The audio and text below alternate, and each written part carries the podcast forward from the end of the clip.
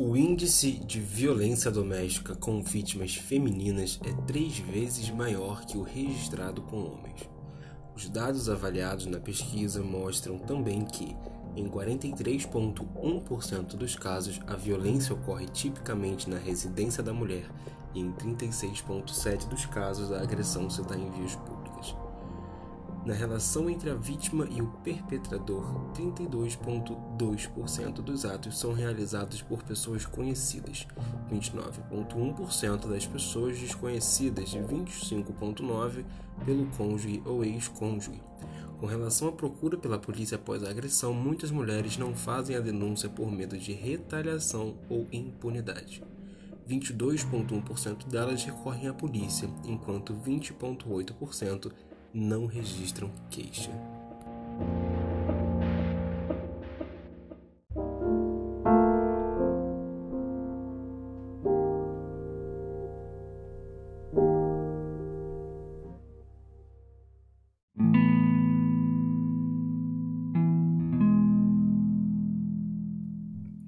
Relacionamento abusivo. Esse é o tema do podcast de hoje. Esse não vai ter a minha digníssima pessoa celebrando ou radiante no começo do episódio. Infelizmente é um tema para mim que é bem difícil de conversar, um tema que me dói bastante, porque ele acaba se conectando de uma forma intrínseca com a violência doméstica, né? Isso é uma coisa que me afeta muito, mas ao mesmo tempo eu reconheço que afetando ou não, isso é um debate que a gente precisa levar cada vez mais para a luz do dia. A gente tem que tirar isso das sombras que existem hoje em dia. Eu vou começar aqui dando uma definição do que é relacionamento abusivo. Relação abusiva é aquela onde predomina o excesso de poder sobre o outro.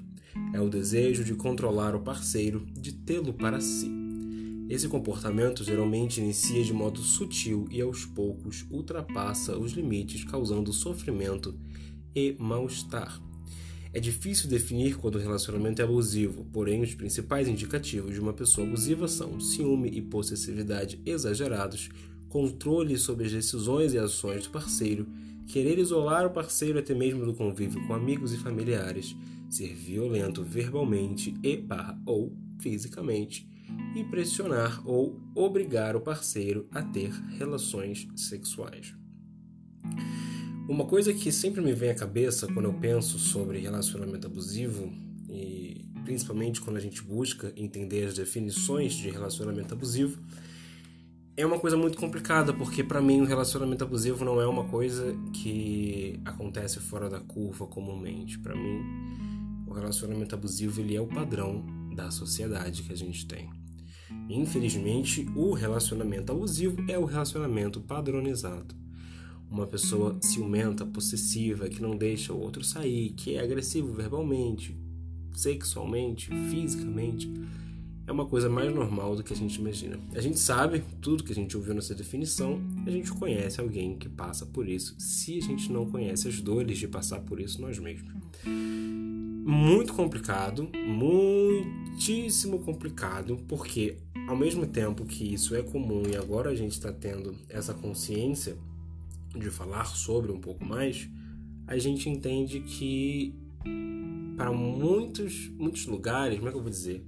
Em muitos momentos da nossa vida, levar isso para frente, levar isso para uma conversa, por exemplo, é muito difícil, porque a gente não vai ter aceitação. A gente vai ter muita gente ainda retrógrada falando que isso é normal, que está tudo bem. Somente nós, da geração mais jovens, vamos ter uma, uma indignação um pouco maior pela questão de que a gente tem a internet no, até hoje, né? O auge da internet é o que a gente está vivendo hoje. A gente tem esse acesso a essas informações, a gente tem esse entendimento do que é certo e do que é errado, do que é violência, do, isso, de, disso ter acontecido em outros países, como outros países lidaram. A gente tem é, muito mais estudos de casos, a gente tem uma comunidade de suporte maior, e ao mesmo tempo a gente tem acesso a muito mais relatos. Mas certamente até a gente que, que tem essas informações crescemos vendo e ouvindo sobre agressões. Casais brigando, casais, casais se xingando, casais trocando porrada, geralmente o homem batendo e a mulher apanhando. Então, juntar essa, essa pequena vivência que provavelmente todo mundo teve em algum momento com a internet nos facilita aí uma coisa muito legal. E a gente tem todo esse debate empoderador de, de liberdade, de, de liberdade, uma coisa mais libertária, mas ao mesmo tempo a gente não tem.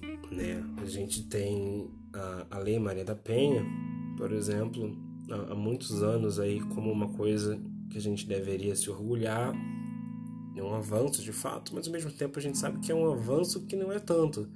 A gente sabe que mesmo com toda a informação, uma mulher agredida vai chegar na delegacia e ela vai ser questionada. Né? Um dos relatos mais comuns que a gente escuta em casos de, de violência contra a mulher é que a mulher chega na delegacia, relata o que aconteceu, foi agredida por um homem tal, né? conhecendo o homem ou não, ela fala.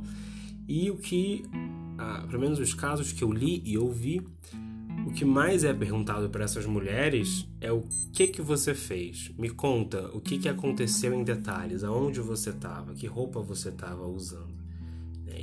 Isso mostra que com internet ou não, com o discurso libertário ou não, a realidade, quando a gente fala de relacionamentos abusivos e de violência, ainda é uma realidade muito escura, ainda é uma coisa muito no final da caverna. E para tentar justificar isso, eu vou ler para vocês aqui é, as configurações de forma de violência doméstica contra a mulher na, na própria Lei Maria da Penha. A violência física, entendida como qualquer conduta que ofenda sua integridade ou saúde corporal, né? Aí, violência física padrão. A violência psicológica, entendida como qualquer conduta que lhe cause dano emocional e diminuição da autoestima ou que lhe prejudique e perturbe o pleno desenvolvimento ou que vise degradar ou controlar suas ações, comportamentos, crenças e decisões mediante ameaça, constrangimento, humilhação, manipulação, isolamento, vigilância constante, perseguição quanto mais, insulto, chantagem, violação de sua intimidade, ridicularização, exploração e limitação do direito de ir e vir ou qualquer outro meio que lhe cause prejuízo à saúde psicológica e à autodeterminação. Aí, terceiro tá aqui. Violência sexual, entendida como qualquer conduta que a constranja a presenciar, a manter ou a participar de relação sexual não desejada, mediante intimidação, ameaça, coação ou uso de força, que a induza a comercializar ou a utilizar de qualquer modo a sua sexualidade, que a impeça de usar qualquer método contraceptivo ou que a force ao matrimônio a gravidez, ao aborto ou à prostituição mediante coação, chantagem, suborno ou manipulação, ou que limite ou anule o exercício de seus direitos sexuais e reprodutivos.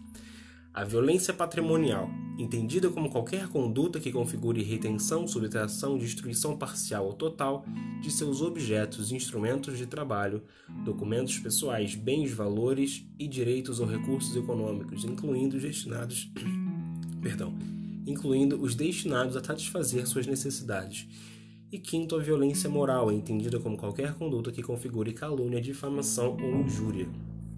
E aí eu te pergunto, isso parece uma coisa, primeiro, distante do que a gente vive? Para mim, não.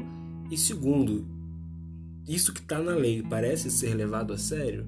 Será que quando a gente recebe aí é, uma, digo a gente como sociedade, recebe uma queixa de violência psicológica, onde tem casos de dano emocionais e diminuição de autoestima. Então a gente tem um homem ali que fala muitas coisas feias que degradam, que deixam a mulher triste, deixam a mulher chorando, em um estado mais depressivo. Será que a gente levar isso a uma denúncia, que a gente vai ter algum retorno? E complicado. Eu, como filho de mulher que foi agredida durante muitos anos, eu testemunhei muitas agressões, eu testemunhei muitas denúncias eu testemunhei muitas tentativas de partir da minha mãe e eu digo: não, isso não funciona. A gente tem um mínimo de atenção quando a gente tem uma mulher sangrando, com um olho roxo, com um dente quebrado, uma coisa que você fala: nossa, isso sim é violência, né? E não, isso sim não é violência, não é só isso que configura a violência. A violência começa muito antes daquilo, e se realmente isso funcionasse, se fosse dada a atenção necessária a isso, a gente provavelmente reduziria e muito o ponto final, que é o ponto da violência.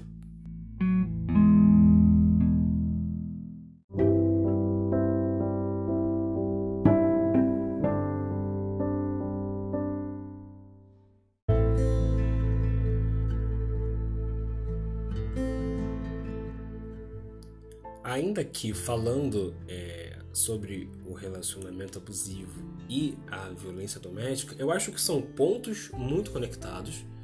Eu acho que a gente precisa levar o relacionamento abusivo mais a sério, tirar ele dessa, dessa caixinha de tipo, ah, é um namorado ou uma namorada muito ciumenta que fica stalkeando. Não é só isso. Isso faz parte, sim, mas vai muito além disso. A gente precisa, como eu disse, trazer esse debate para luz para a gente ter mais realidade sobre.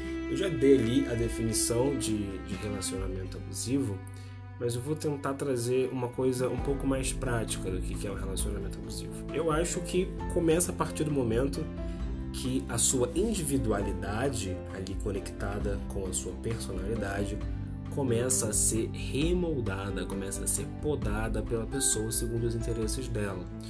Então é, é o clássico, né? Você não vai sair com seus amigos, você não vai usar roupa muito curta e a gente não precisa nem pontuar muita coisa, porque a gente sabe. É, se você for sair mais bonita, vai sair comigo. Se você for sair sem mim, você vai ter que sair não tão bonita para quê, né? Tá se arrumando para quem? E toda aquela coisa de desconfiança, necessidade extrema de ficar vigiando a vida da pessoa, isso leva a uma coisa muito, muito, muito triste. Porque isso cria uma, uma situação onde você gosta de uma pessoa, você tem um relacionamento que você é na sua mente feliz. E a gente gosta muito de justificar o erro das pessoas. A gente não tem que justificar o erro das pessoas. Não é porque ele bebeu que ele falou merda para você. Não é porque a mãe dele morreu três meses atrás que ele tá descontando a frustração nele em você. A gente não tem que naturalizar, nem romantizar, nem justificar o motivo do relacionamento abusivo. A gente tem que explicar o seguinte: relacionamento abusivo é abusivo e ponto. Ou a gente vai de uma maneira muito incisiva contra esse relacionamento abusivo, tenta conscientizar o lado abusador e, por favor, entendam. Na questão de violência doméstica, a gente tem uma predominância muito assim, surreal, quase não tem diferença, né? Mas a predominância é do homem que agride a mulher quando a gente está em relacionamento abusivo, eu não tenho em mãos dados nem pesquisas que vão falar sobre isso. Mas por questões empíricas, por experiência própria comigo, com pessoas, com pacientes, etc., o relacionamento abusivo ele parte dos dois lados, tá? Então a gente precisa naturalizar isso. A mulher também pode ser abusiva e a gente tem que naturalizar a ideia de ir contra isso, de ir de uma forma incisiva. Não necessariamente um relacionamento abusivo é fadado ao fim, a uma ruptura. Dependendo do nível, é a melhor coisa a se fazer. Porém, também, dependendo do nível, cabe uma conversa, tipo, olha, isso aqui tá errado, vamos tentar entender. Pode ser que a pessoa não queira entender, acontece. Pode ser que a pessoa entenda e melhore e aquilo não aconteça mais. Hoje em dia, na era da informação que a gente está, a gente realmente tem uma facilidade muito maior de nos adaptarmos à realidade principalmente porque a gente consome o tempo todo é, questionamentos sobre, sobre esse tipo de coisa. Então, se torna mais fácil a gente mudar do que, por exemplo, há 50 anos atrás a gente chegar. Aí acho que 50 anos atrás realmente a situação também era igual à violência, eram mais homens abusivos de forma massiva. massiva. É, é mais difícil a gente chegar para aqueles homens 50 anos atrás e falar: olha só, você não pode falar assim com sua mulher. Você não deve falar que porque você paga as contas da casa que você decide as coisas como, como você quer, porque você quer. Essa pessoa tem uma capacidade mental plástica muito menor, porque ele não recebeu conteúdos sobre isso. Nós recebemos muitos conteúdos sobre isso, então a nossa capacidade de plasticidade mental é muito maior. Isso significa que nós podemos aprender e nos adaptar com muito mais velocidade, tá? Mas não temos que, vou falar de novo, não temos que romantizar a situação quando ela está no nível que o que tem que ser feito é terminar um relacionamento. A gente não tem que buscar motivos para justificar que aquele relacionamento deve continuar. Ok? o básico do básico vocês já entendem sobre relacionamento abusivo, tá? Então eu vou explorar aqui algumas outras coisas que eu acredito serem construtivas, tá? Eu vou começar falando sobre o contexto histórico de dominação masculina sobre as mulheres e eu vou levar isso até para um ponto de vista um pouco mais religioso.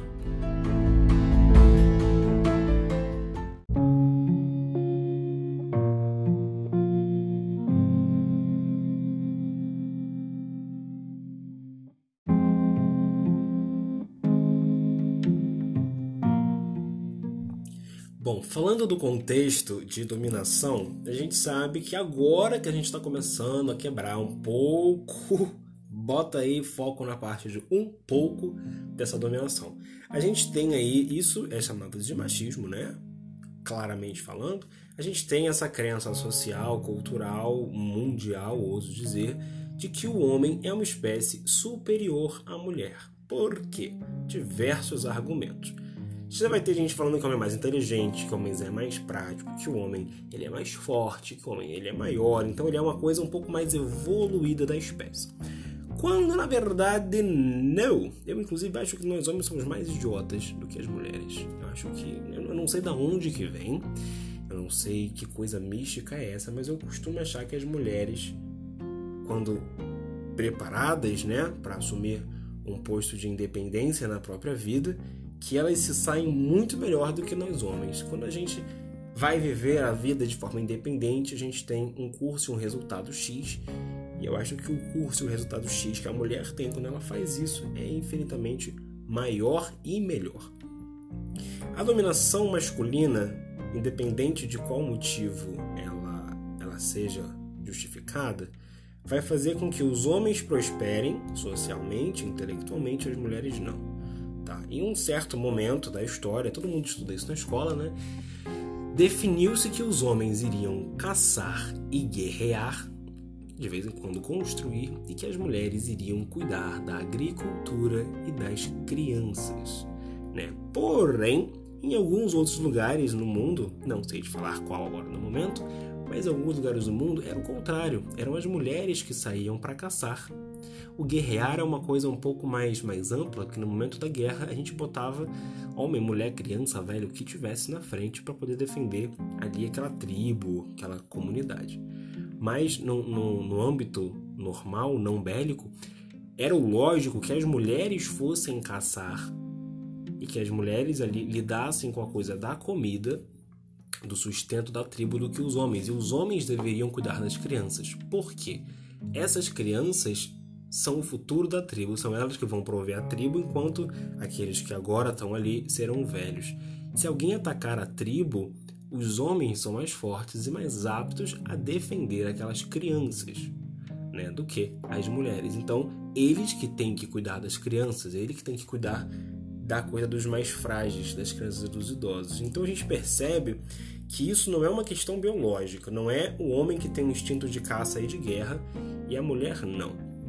Ao mesmo tempo, a gente bota a mulher ali nesse. a gente chama de maternagem, né? Isso é uma coisa que é, é conversado muito hoje. O papel da mulher na maternidade, toda essa maternagem que a gente joga no colo dela.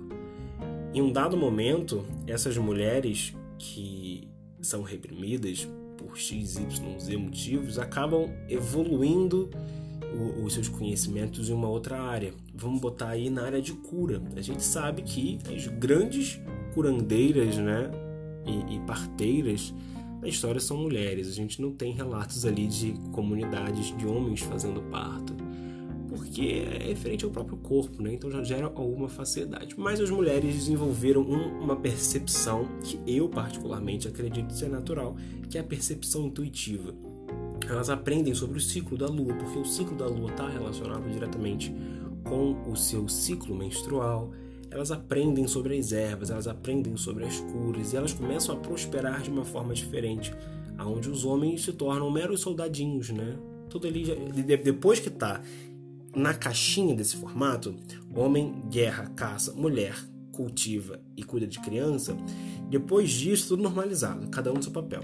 Quando a mulher ganha aí essa coisa, esse poder a mais, essa habilidade a mais, E não estou falando da questão mística disso. Se a gente levar para a questão mística, que não cabe aqui nesse momento, a gente vai ter coisas muito maiores, né? Uma habilidade de poderes mágicos que as mulheres desenvolvem muito maiores do que as dos homens. E isso também diz, né? Dizem que isso gerou um pouco dessa revolta.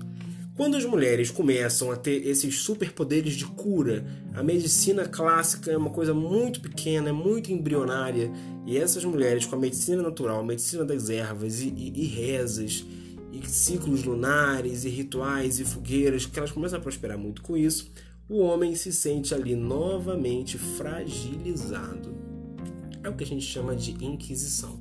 Para quem quiser saber um pouco mais sobre a Inquisição, eu recomendo um livro que você acha em PDF facilmente, chamado Maleus Maleficarum. É, na tradução que tem, é o Martelo das Feiticeiras. É um livro feito pela Igreja Católica ali na época da Inquisição sobre como você identificar e como você lidar com uma bruxa. Então ali nessa época toda aquela fragilidade masculina que a gente sabe que existe foi um pouquinho exagerada, né? Para não falar que foi exagerada pra caralho. E eles começaram a caçar essas mulheres e matar essas mulheres e tudo em nome do cristianismo. E a gente já tem ali uma coisa da religião muito embutida, porque na religião do catolicismo a gente vai ter uma série de coisas que realmente subjugam as mulheres. Eu tô pulando muitas etapas, porque realmente são muitas etapas para a gente falar sobre. Mas ali a questão religiosa de subjugação das mulheres de que define o papel da mulher, de que define é, como o homem deve tratar. E a gente sabe que isso inclui violência, que isso inclui feminicídio, que isso inclui estupro, sabe? A gente sabe que não dá para negar, não, não querendo desrespeitar a religião de ninguém em caso algum de vocês seja cristão, mas a gente sabe que ali na Bíblia tem partes que dizem que se a mulher que foi estuprada não gritou alto o suficiente, que ela deve então se casar com quem estuprou ela. Meu amor, isso é uma coisa que é inadmissível. Hoje em dia a gente tem essa noção um pouquinho maior, mas naquela época não, eles não tinham. Então, o papel da mulher era bem difícil já na época. Junta isso com uma série de outras coisas que eu vou falar daqui a pouco, que é da formação da personalidade do homem, junta isso com o ódio reprimido que a gente tem das mulheres e resulta no que resultou. Queima muita mulher, enfoca muita gente. Tinha algumas coisas que eram tipo, se você quiser saber se uma mulher realmente é uma bruxa, amarre uma pedra no seu pescoço e jogue-la no rio. Se ela afundar é porque ela é uma bruxa. Se ela flutuar é porque ela está pura, ela não está compacto com o diabo. se você conhecer alguém que consegue amarrar um pedregulho no pescoço, pular num riacho e boiar, aí é uma coisa que né, é um pouco mais difícil. Então a gente vê que o critério não era nem um pouquinho racional, ele era simplesmente um critério exterminador para controlar ali de volta toda aquela liberdade, aquele, aquele brilho que as mulheres estavam recuperando. Inclusive, ser parteira nessa época era considerado uma forma de bruxaria.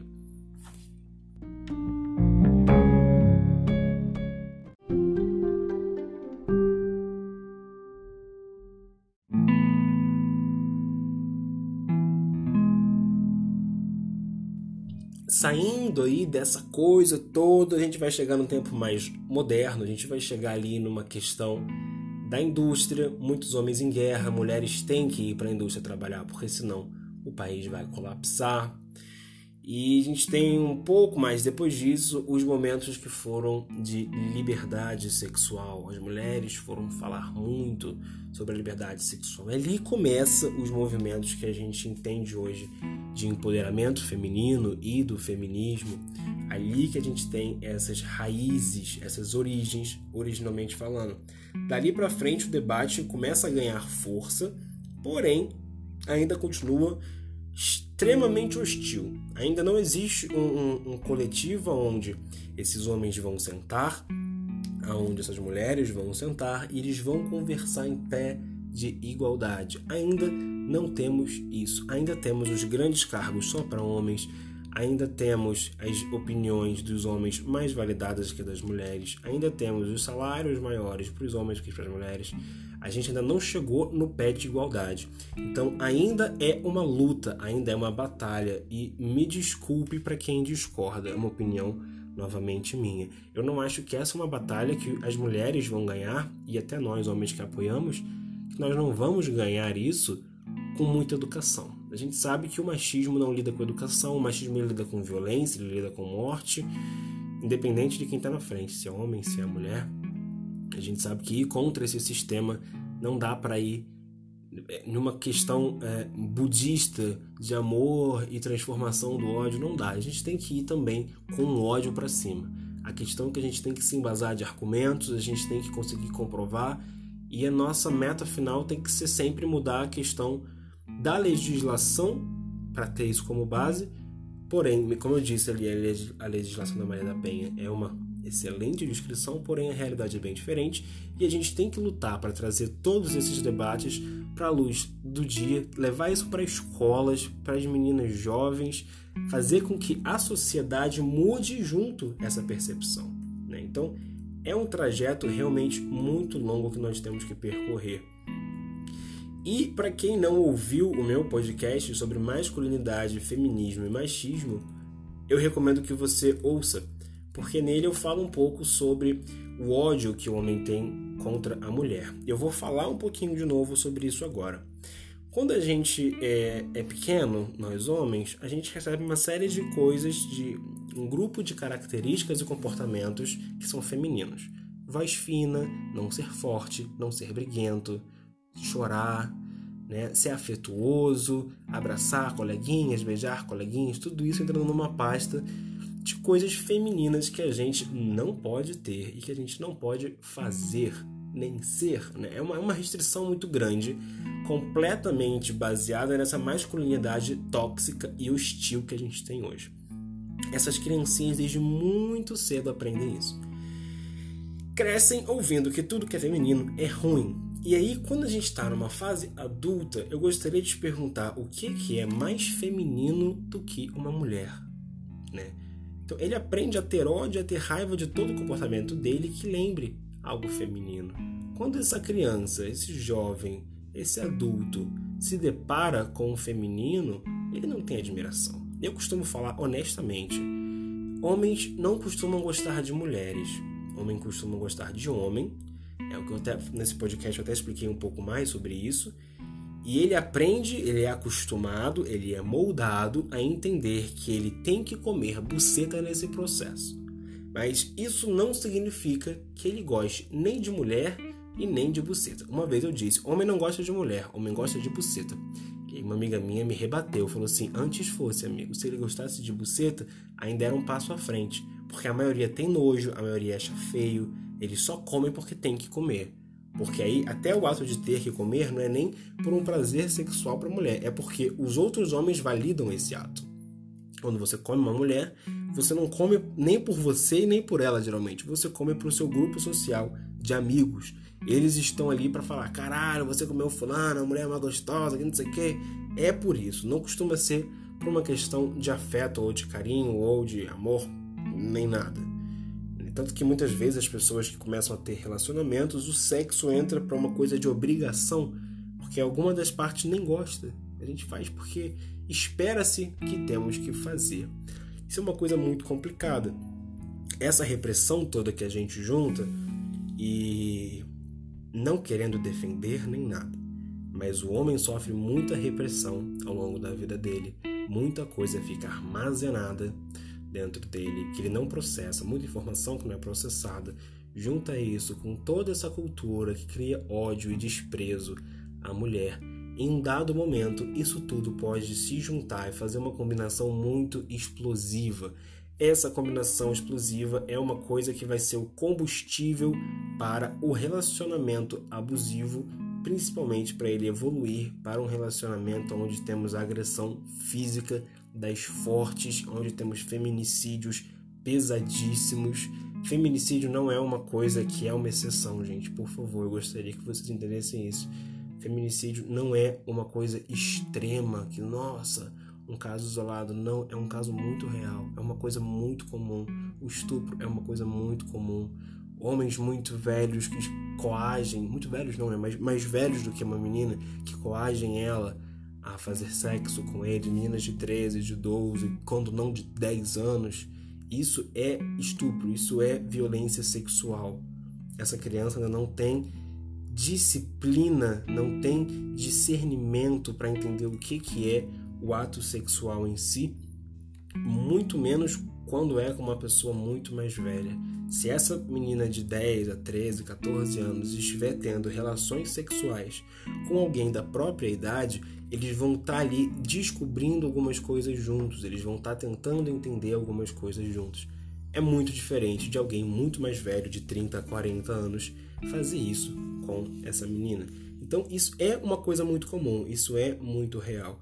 Essa repressão que a gente bota nos homens essa cultura sexual, inclusive essa coisa de meninas novas é parte da cultura sexual que nós botamos nos homens, aonde a mulher não pode ter pelos, aonde a mulher tem que ter a vagina branca, rosada, apertada, os lábios muito pequenos, e a gente encontra isso em meninas novas, em crianças, né? na fase ali pré-púbere, onde não tem esse desenvolvimento ainda. Então, o que a gente fala que é sexualmente agradável para os homens é um arquétipo pedófilo, vamos dizer assim, um arquétipo de meninas muito novas. Um dos pornôs, eu falei isso no episódio da pornografia, um dos pornôs mais procurados é aquele de meninas novinhas, os Barry Legals. São meninas que acabaram de fazer 18 anos e elas podem ser gravadas.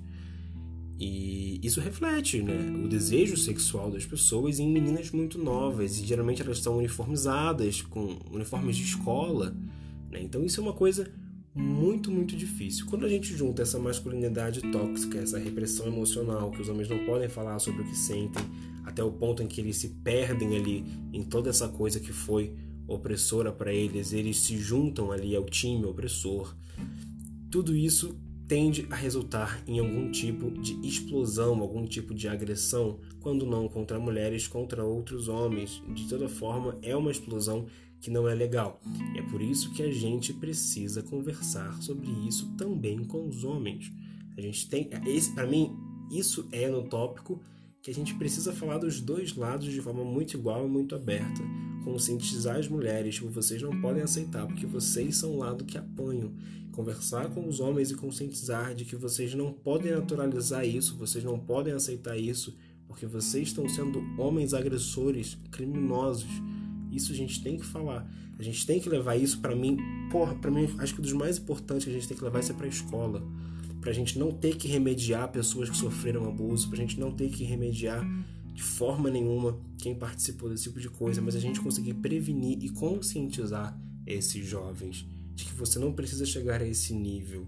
Para mim, isso é, é o mais importante, levar isso para a escola.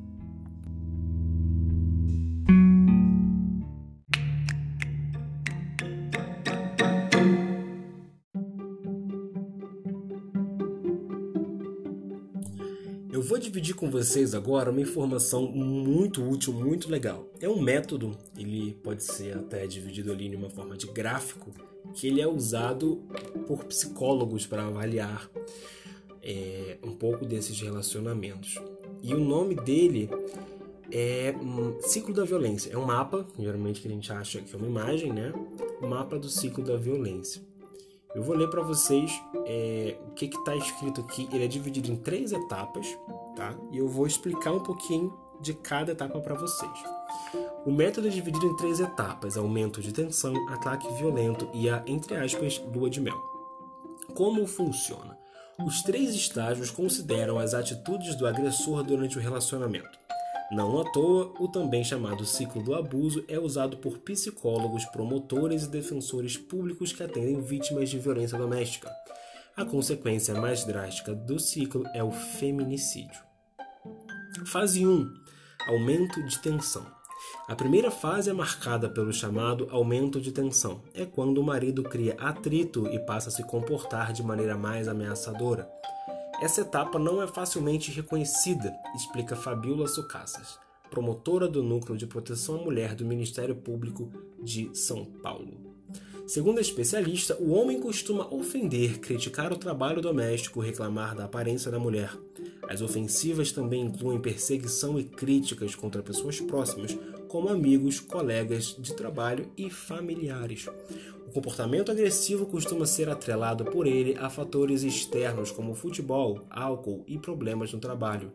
A mulher sente até mesmo culpada pela culpa. Perdão, a mulher se sente até mesmo culpada pelas críticas. pontua a promotora. Acho legal a gente dar uma, uma parada aqui rapidamente na, na parte do, da cadeia. Aqui, futebol, álcool e problemas no trabalho costumam ser fatores que a pessoa culpa. Tipo, ah, meu time perdeu e aí eu tô estressado.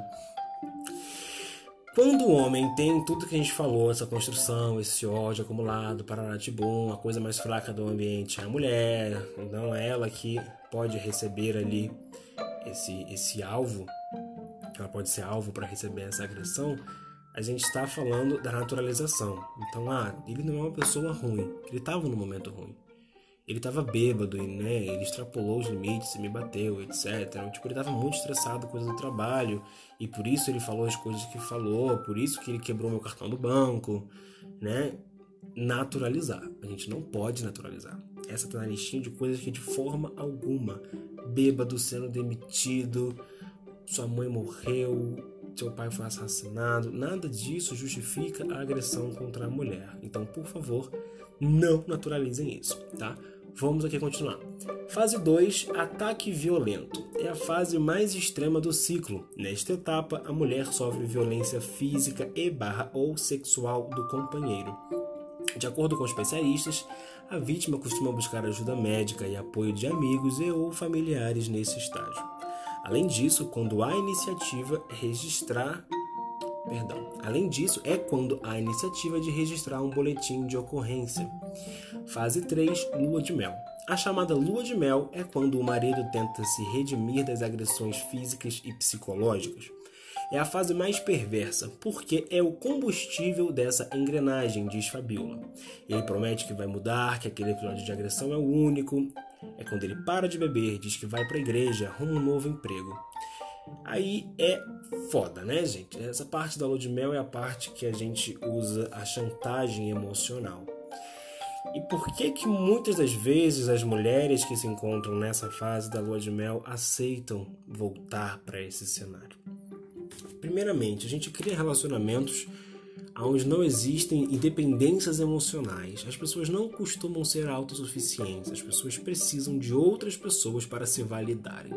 Então, o nosso ego, extremamente fragilizado hoje em dia, necessita de ter ali alguém. A gente precisa, a gente acha que não é possível ser feliz de alguma forma que não aquela.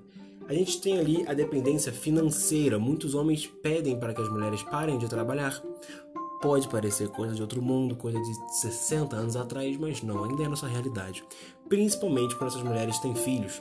Então os homens não ajudam essas mulheres a se planejarem para poder voltar ao trabalho, poder voltar aos estudos. Quando uma mulher tem um filho, a gente entende que existe ali um período mínimo que ela precisa descansar para se recuperar do processo gestacional, principalmente do processo do parto, a gente chama isso tempo de puerpério.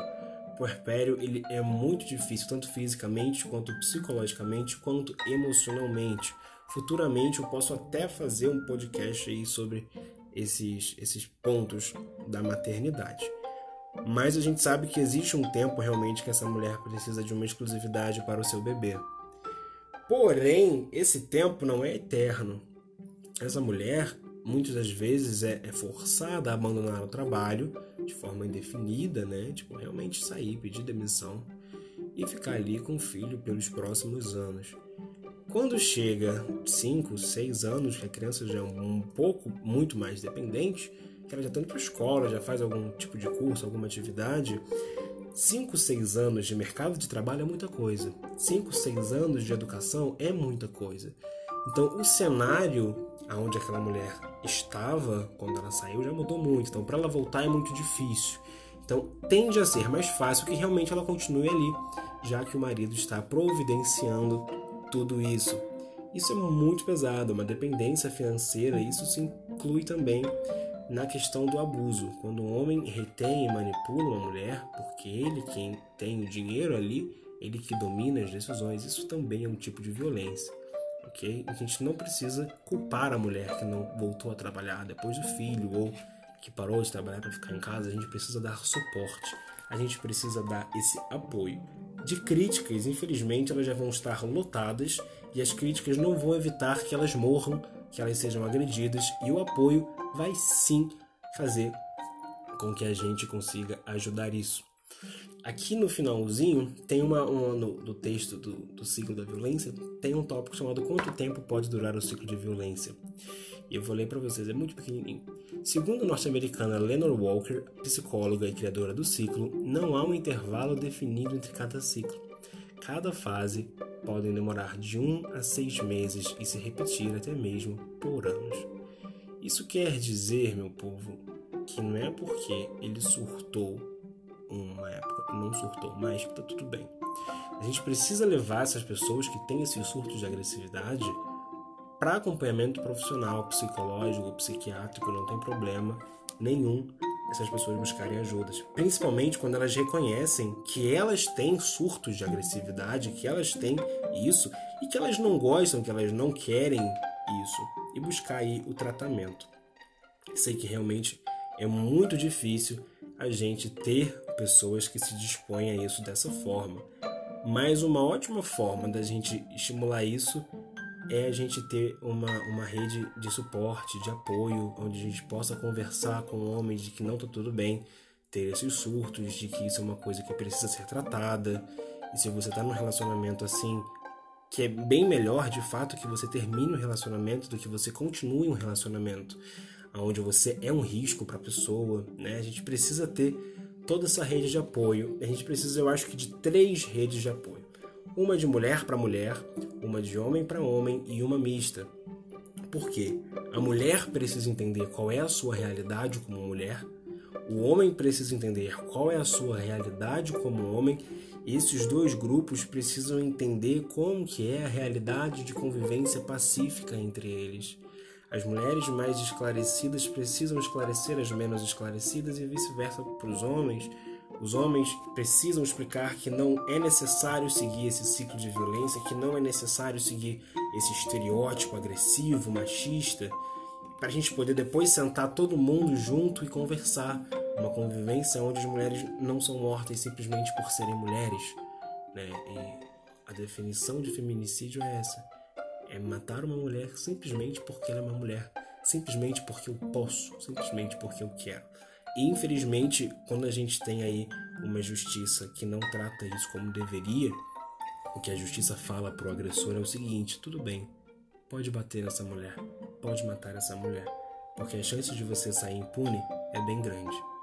A gente tem aí uma questão judicial que é conivente com agressão, infelizmente. Quando a gente finge que não vê, quando a gente abaixa a cabeça, a gente está sim apoiando. Quando a gente não está aprendendo esses homens que fazem isso, a gente está dizendo para eles e para outros homens que potencialmente podem fazer isso, que na nossa sociedade tá tudo bem fazer isso com mulheres.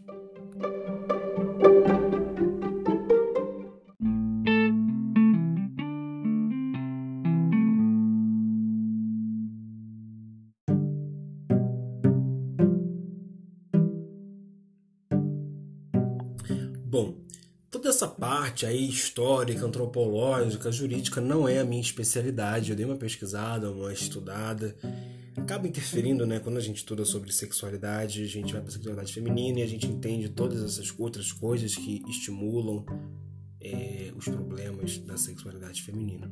Então são coisas que não são minha especialidade. Peço desculpa se falhei em algumas partes, mas fiz o meu melhor. Agora eu vou entrar aqui um pouco na minha especialidade. Eu vou falar da visão que o Tantra tem sobre uma mulher. A gente vai falar aqui sobre a mulher como uma deusa, a natureza como, como sendo uma divindade feminina, uma mulher como sendo o centro da excelência. E para ilustrar isso, eu vou, dizer, vou narrar aqui um momento bem breve de um atendimento que eu fiz. Eu e mais uma colega terapeuta estávamos atendendo um casal. E geralmente no atendimento de casal, pelo menos no método daquela empresa especificamente, a gente tinha duas opções de final, né? Um final independente de cada um, cada um tinha ali o seu momento, ou a gente poderia guiar eles em uma forma de meditação, em uma pequena prática que é muito usada no Tantra para casais. Quando a gente questionou isso, né, a gente sempre questionava durante o período de conversa, eles refletiram, a gente explicou os prós e contras de cada um, né, as especificidades de cada um, e aí o cara a, mulher tava com uma cara um pouco mais positiva sobre dos temas e o cara não tanto. E ele deu a palavra final, assim, tipo, pá, não, não vamos fazer. Acho melhor não. Eu olhou para ela, tipo, certo, né? É melhor não. Ele meio que coagiu ali ela. E aí a minha colega terapeuta ultra feminista virou para ele e falou assim: "Tudo bem, você não quer, mas aqui quem manda não é você, quem manda é ela". Aí o cara se assustou e a mulher riu, né? Tipo, nossa, que sensação interessante. Aí o cara, como assim? Ela falou assim: o Tantra é matriarcal. No Tantra, quem decide o que, vai acontecer nesses cenários é a mulher, não é o homem. Você está aqui para acompanhar a decisão dela. E eu acho que a decisão dela não é a que você escolheu. E aí fizemos a mulher falar, né, eu prefiro fazer. E o cara ficou até interessado depois, né? Ele ficou tipo, nossa, que, que interessante. Como assim, né? Ele não, não, não ficou briguento, nem bravo, nem nada. Ele entrou ali na filosofia. O Tantra é uma filosofia matriarcal. O Tantra, ele flui da mulher para o mundo, né? A realidade. A gente vai ter, na verdade, né? Não posso dizer que o Tantra é, porque existem muitos Tantras. Existem muitas interpretações do Tantra. Existem Tantra que é focado somente no Deus Shiva, mas a maioria é focada no Deus Shiva e na deusa Shakti. Especificamente falando, Shakti não é nenhuma personalidade, é um cargo. E aí, dentro do cargo de Shakti, a gente tem os Dosha Mahavidyas, que é uma coisa de Tantra clássico, né? Os Dosha Mahavidyas são 10 personalidades de Shakti, são 10 figuras, e aí a gente bota 10 divindades femininas. E quando a gente fala que o Tantra é matriarcal, o que a gente quer dizer? a gente parte do princípio que a natureza ela é feminina, de que a Terra é uma forma de útero, vamos dizer assim. Da mesma forma que o útero acolhe ali a, a célula embrionária e reproduz e depois põe para o mundo, a Terra também acolhe a semente, reproduz e depois põe para o mundo. Então, todas as coisas dos ciclos, a gente tem o ciclo ali, onde está frio, onde está calor, onde tem fruta, onde tem flores, e a mulher também tem os ciclos. Então, por questão de análise, eles definiram que a natureza, o ciclo da natureza e a própria Terra eram femininas, e a partir disso eles se baseiam, porque se a natureza é feminina, a gente tem que respeitar isso, a gente tem que é, idolatrar, adorar isso de uma forma mais sagrada. E ao olhar para a mulher, eles têm essa visão da natureza. Eu não estou falando, eu já falei isso em algum podcast, eu vou repetir. Não estou falando da Índia hoje, tá? A Índia hoje é extremamente diferente depois da colonização da Inglaterra. Mas eu estou falando dos praticantes do Tantra hoje em dia. A gente olha para a mulher com uma grande reverência, né?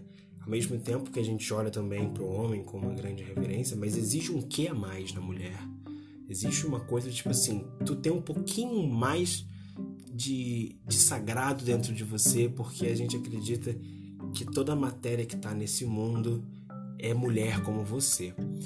E aí, o que, que acontece? A gente divide ali Shiva e Shakti, Shiva como consciência e Shakti como a materialização da consciência, o veículo da consciência. Então, não dá, não dá nem para entrar nesse debate de, de Shiva Shakti, porque é muito grande, muito extenso e muito complicado. Aí é uma coisa do Tantra clássico mesmo. Mas em todas as posições que a gente fala do, do Shiva Shakti, a gente tem é, a predominância do Yabyum. O Yabyum é uma posição onde o homem está sentado de pernas cruzadas e a mulher senta sobre esse homem de pernas cruzadas. E dentro da, da, da parte dos mitos e das histórias, a mulher sempre está por cima na relação sexual. Por dois motivos. Primeiro, ela é quem domina a situação. Ela é quem está, ser, quem está sendo penetrada. Então, ela que tem que saber o ritmo que ela vai ser penetrada.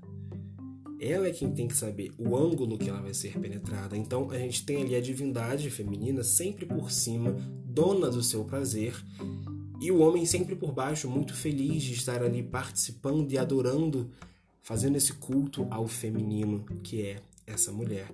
E quando a gente fala Shiva e Shakti como divindades, eu acho que é necessário esclarecer que o Tantra vê todo homem no mundo como uma extensão de Shiva e toda mulher no mundo como uma extensão de Shakti.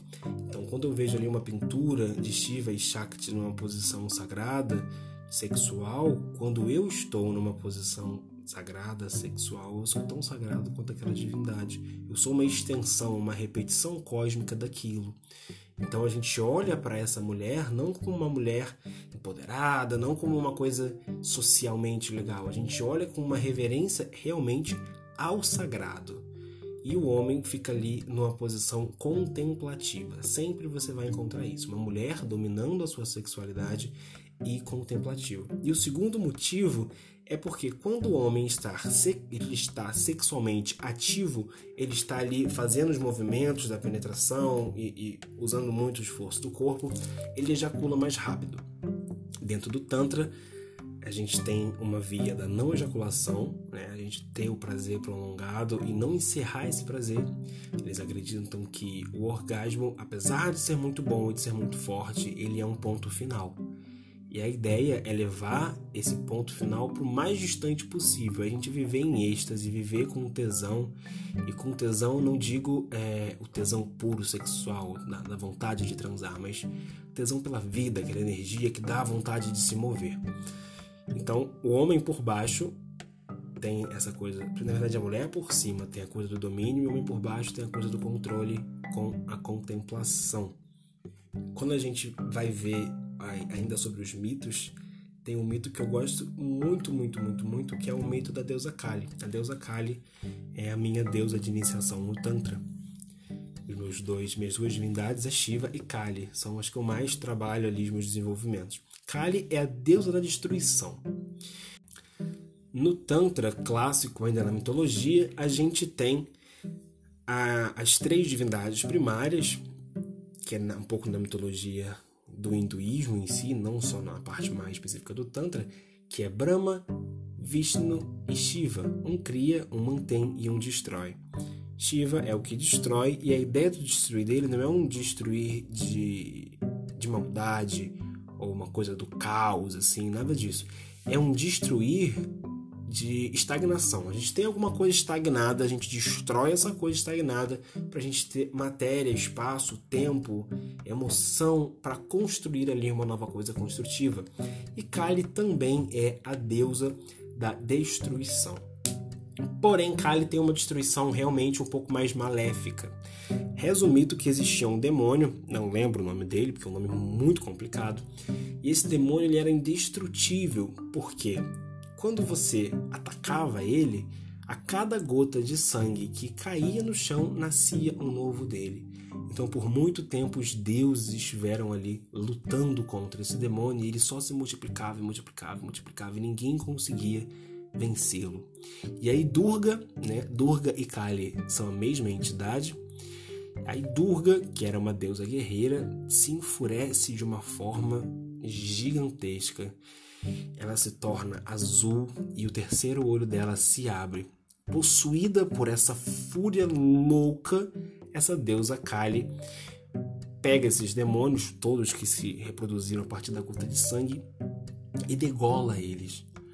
Mas ao mesmo tempo que ela degola, ela pega a cabeça deles e ela, em uma das suas mãos ela tem uma, uma espécie de bacia e ela sangra esse demônio nessa bacia, pega todo o sangue e ela bebe todo esse sangue. Dessa forma, ela destrói todos os demônios que se multiplicaram e meio que salva o universo.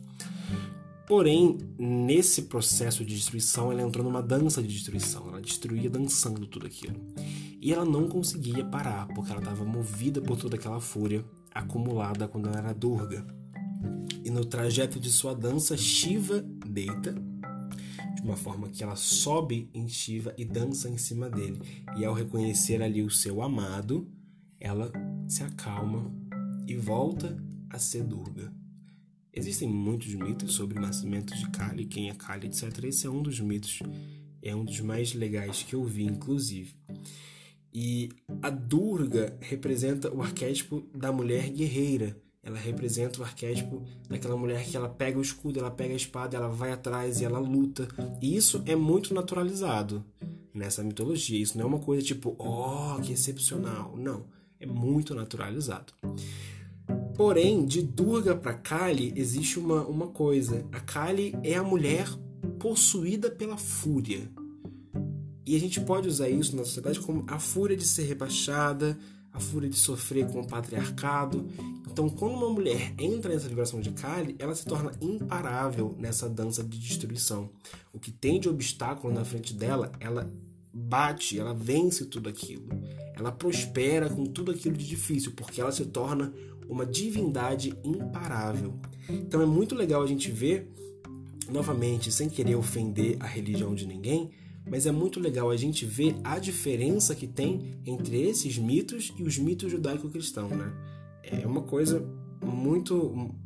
Não tem como você fazer um link de conexão, de similaridade. São muito distintas essas duas coisas. E aí, uma das coisas que mais fazem o tanto a crescer hoje em dia é a mulher.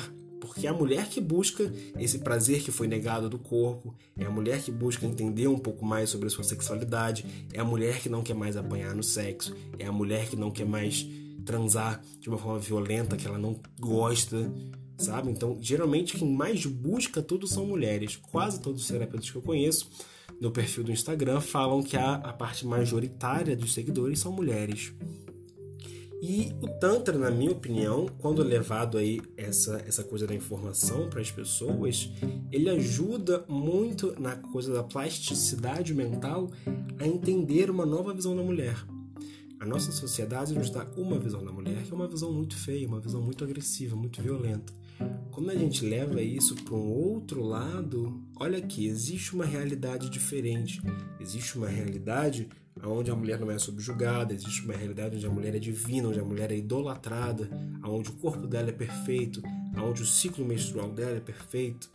Eu acho que o Tantra traz uma nova visão de mundo muito bonita e muito produtiva para a gente.